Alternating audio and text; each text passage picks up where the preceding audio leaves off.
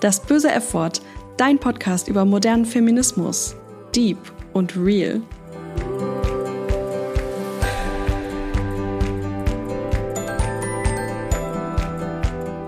Hallo ihr Lieben und herzlich willkommen bei einer neuen Folge von Das böse F-Wort. Heute steht alles unter dem Motto, ich habe heute leider kein Foto für dich. Ihr habt es vielleicht schon erraten, es geht um die Sendung Germany's Next Topmodel. Ich muss mich jetzt erstmal direkt outen.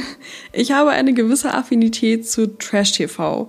Und alle, die mich gut kennen, wissen, dass ich mir regelmäßig Sendungen wie Bachelor, Bachelorette, Bachelor in Paradise, Promis unter Palmen und auch GNTM reinziehe.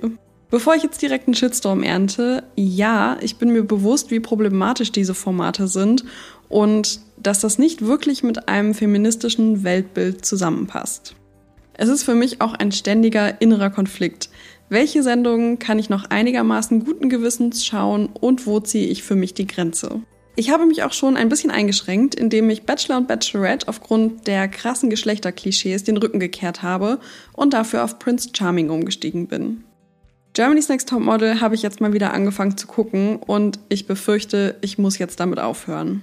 Die vorletzte Folge, also die vom 25. Februar, hat einfach alles so auf die Spitze getrieben, dass ich beim Zugucken richtig wütend und fassungslos war. Aber erstmal generell zur Entwicklung von GNTM. Spätestens seit der letzten Staffel steht ja alles unter dem Motto Diversity, wie Heidi Klum immer wieder betont.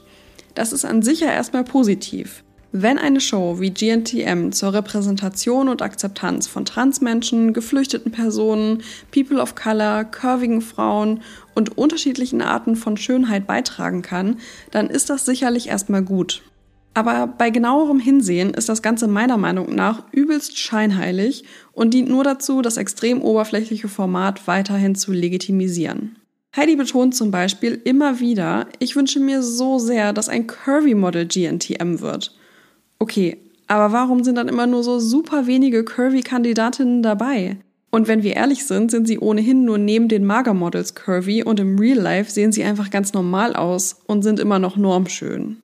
Was mich an der ganzen Sache am meisten aufregt, ist, dass sie vornerum so tun, als hätten die kurvigen Kandidatinnen die gleichen Chancen auf den Titel Germany's Next Topmodel wie die anderen. Doch Berichte von den Kandidatinnen zeigen, dass das Gegenteil der Fall ist. Nach der letzten Staffel kam zum Beispiel raus, dass es für die Curvy-Kandidatin ganz oft gar keine passende Kleidung gab. Und zwar nicht nur bei externen Castings von Designern, die in ihrer Kollektion nur Kleidung in extrem kleinen Größen haben, sondern auch bei geplanten Shootings und Kooperationen mit Mainstream-Marken. Bei denen gibt es alle Größen im Sortiment und trotzdem schleppen sie zum Casting für GNTM nur Größe XS an. Germany's Next Topmodel suggeriert Diversität und Chancengleichheit, aber wenn sich am System nichts ändert, dann ist es einfach nur Fake. Denn jedes Mal, wenn Teilnehmerinnen aufgrund bestimmter Unsicherheiten Dinge in Frage stellen, werden sie untergebuttert und zu Dingen überredet, die ihre Grenzen überschreiten. In einer Folge der aktuellen Staffel hatte ein gehörloses Mädchen eine Nachfrage zum Outfit, was ihr dann direkt negativ ausgelegt wurde. Und sie wurde dann auch in der Folge direkt rausgeworfen. Okay, also Diversity, aber nur solange sich Menschen dem System des Formats unterordnen und keine in Anführungszeichen Extrawurst haben wollen. Das ist für mich so weit von gelebter Diversität entfernt, wie es nur geht. In der Folge vom 25. Februar hat das Ganze dann noch extremere Formen angenommen. Und zwar sollten die Kandidatinnen beim wöchentlichen Walk vor Heidi und einer Gastjurorin nackt über den Laufsteg laufen, nur mit einem String und Nippelpads bekleidet. Als Hinweis sagte Heidi am Tag davor, sie sollen sich doch morgen alle gut rasieren, weil man dann viel sehen würde. Allein bei der Aussage kam mir schon das Kotzen.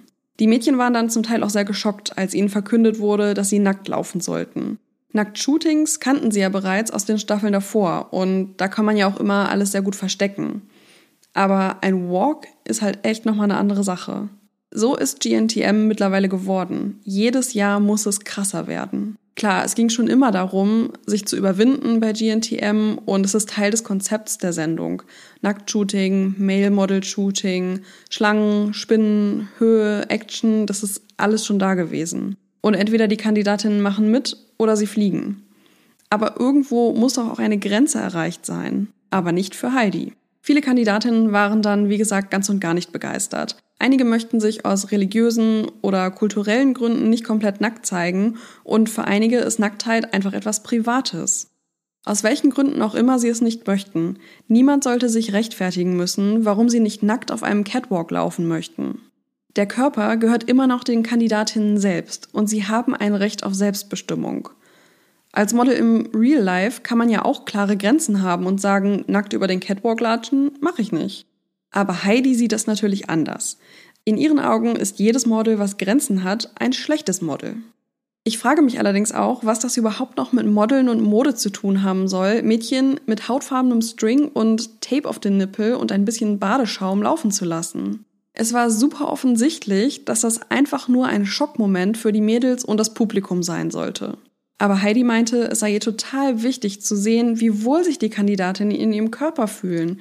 Und der Nacktwalk würde das eben unter Beweis stellen dass Mann bzw. Frau sich im eigenen Körper sehr wohl fühlen kann und ihn trotzdem nicht komplett entblößt vor fremden Menschen präsentieren möchte, überschreitet wohl Heidis Vorstellungsvermögen.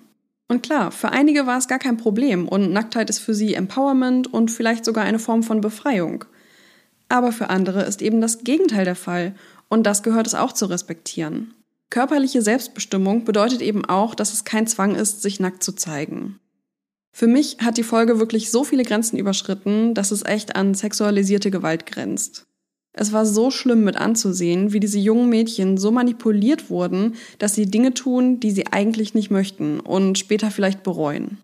Denn am Ende sind tatsächlich alle Mädchen nackt gelaufen und hinterher haben natürlich alle gesagt, so schlimm war es gar nicht. Ja, aber schön war es halt auch nicht für alle.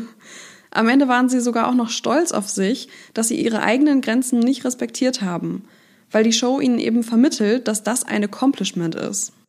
Eine der Kandidatinnen sagte, ich bin froh, dass man von außen nicht erkennen konnte, was ich für innerliche Probleme mit dem Walk hatte.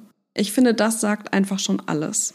Ich hoffe, dass die kritische Medienberichterstattung zu dieser Folge und die Kritik, die auch von Menschen aus dem GNTM-Umfeld kam, Heidi und das Team um sich herum etwas zu denken gegeben hat und die Grenzen von Kandidatinnen zukünftig wieder mehr respektiert werden.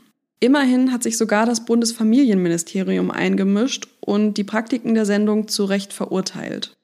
Aber hey, weil es vorletzte Woche noch nicht schlimm genug war, gab es in der letzten Folge das Umstyling, wo Selbstbestimmung auch wieder unerwünscht war.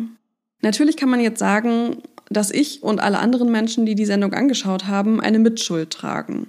Aber ich sehe die Verantwortung, ehrlich gesagt, komplett beim Sender Pro7 und allen, die direkt an der Produktion von GNTM beteiligt sind. Das hat einfach auch etwas mit Jugendschutz zu tun, dass junge Mädchen, die die Sendung sehen, nicht mehr solche schlimmen Ideale vorgelebt bekommen. Ich für meinen Teil ziehe auf jeden Fall Konsequenzen daraus und wollte deswegen auch diese Woche meinen Podcast dafür nutzen, die Stimme gegen diese Praktiken von GNTM zu erheben und hoffentlich die ein oder andere Person zum Nachdenken über solche Formate anzuregen. Die Würde des Menschen ist unantastbar und dazu gehört auch ein Recht auf körperliche Selbstbestimmung, auch im Fernsehen. Mehr über das böse F-Wort erfährst du auf Instagram. Such dort einfach nach Feminismus Podcast oder das böse F-Wort. Ich freue mich über Feedback, Fragen und Anregungen.